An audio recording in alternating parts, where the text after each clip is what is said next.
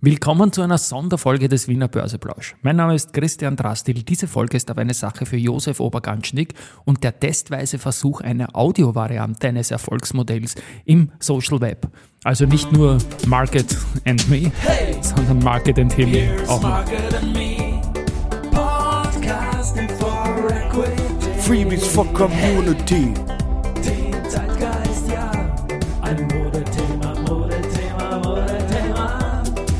Ja, die Börse als Modethema und die Novemberfolgen des Wiener Börseplausch sind präsentiert von Wiener Berger und Rackwest.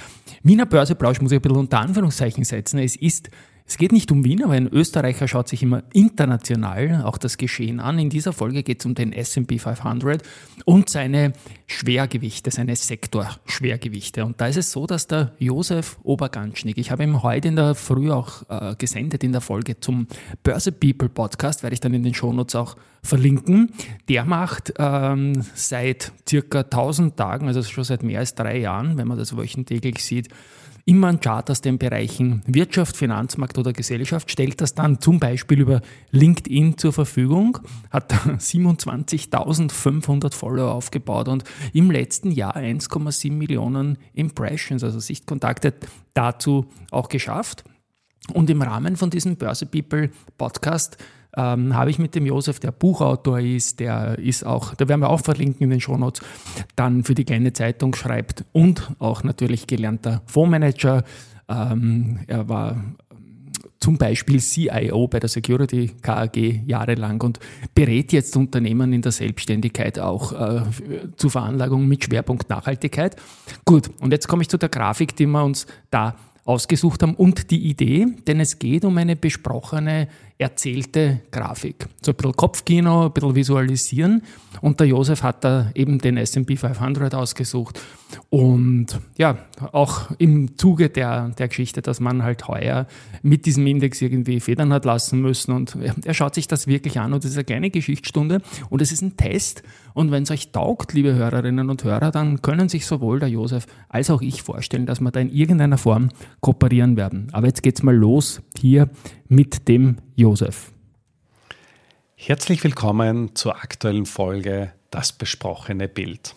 Im heutigen Podcast beschäftigen wir uns mit der Gewichtung der Top 5 Unternehmen im SP 500. Seit Jahresbeginn mussten Tech-Unternehmen deutlich federn lassen. Der Börsenwert der Top 5 Unternehmen ist von 23 Prozent zu Jahresbeginn auf aktuell 17 Prozent zurückgegangen. Die großen fünf Unternehmen werden unter dem Akronym FAAMG, also FAMG-Aktien, zusammengefasst.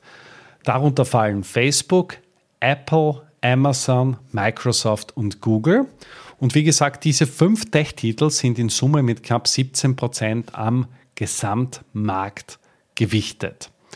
Vor ja, nicht einmal zwölf Monaten war die Gewichtung der Top 5 Titel noch 23 Prozent, was im historischen Kontext ja eine exorbitant hohe Gewichtung darstellt.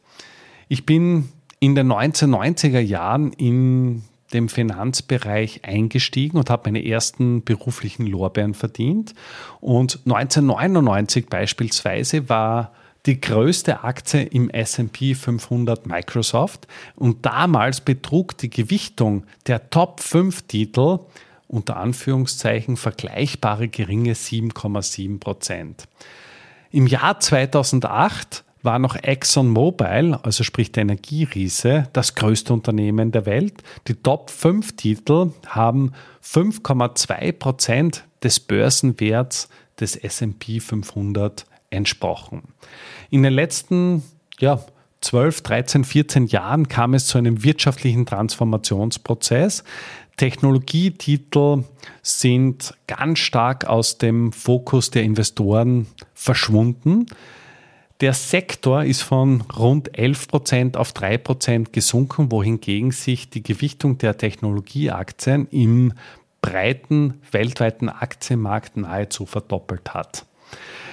In den 1990er Jahren, also sprich vor der Internetbubble, war noch General Electric das größte Unternehmen der Welt. Ähm, ungefähr zehn Jahre davor war das Zeitalter der Computerunternehmen wie IBM und in den 1960er Jahren war ATT, also sprich das Telefonunternehmen, das größte Unternehmen der Welt. Ihr seht, dass wir im Laufe der Historie unterschiedliche Zyklen haben und unterschiedliche Unternehmen in besonderen Fokus der Investoren stehen. Aktuell, seit gut zehn Jahren, erleben wir ja, eine Tech-Bubble 2.0. Technologieunternehmen sind das Maß aller Dinge. Und ich persönlich finde es auch sehr spannend, den Technologiebereich irgendwo mit dem Bereich der Nachhaltigkeit in Verbindung zu bringen. Laut World Economic Forum ist eine der größten Herausforderungen des 21. Jahrhunderts die Bewältigung des Klimawandels bzw. die Eindämmung der Erderwärmung. Und gerade der Technologiesektor ist in diesem Zusammenhang besonders bedeutend, weil durch den technologischen Fortschritt, man denke beispielsweise nur in den Bereich der erneuerbaren Energien, ein, ja, ein, durchaus, ein durchaus wesentlicher Beitrag zur Eindämmung der Erderwärmung geleistet werden kann. Ich gehe davon aus, dass wir diesen technologischen Fortschritt weiter erleben werden, dass Tech-Aktien auch in Zukunft eine wesentliche Rolle spielen werden. Und das ist übrigens auch ein Grund, warum der amerikanische Aktienmarkt deutlich besser performt hat als der europäische, weil in Amerika, Stichwort Silicon Valley, der Technologiebereich deutlich stärker gewichtet ist als in Europa.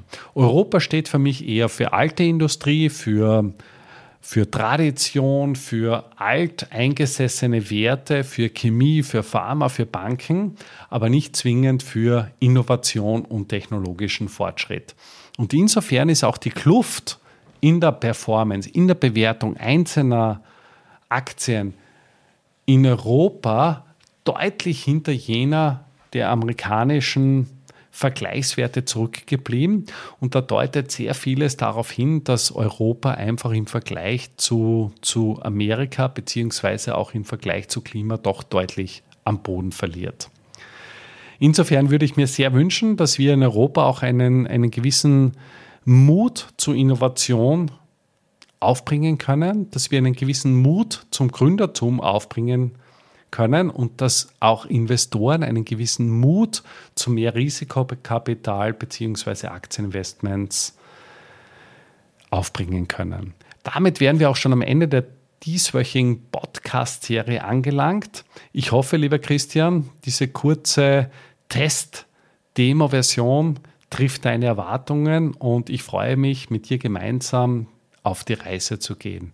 wünsche euch einen schönen Tag. Bis bald. Ciao. Ja, danke Josef, großartig. Ich freue mich schon sehr auf das Feedback der Hörerinnen und Hörer. Danke dir, dass du das so schnell hingekriegt hast, wie wir es besprochen haben. Es ist nicht für mich, es ist für alle und ich glaube, das wird in Serie gehen. Schauen wir uns die ganze Sache an. An dieser Stelle ein Ciao von mir und heute am Nachmittag gibt es noch den Wiener Börseplausch zum Tagesgeschehen an der Wiener Börse. Tschüss und Baba.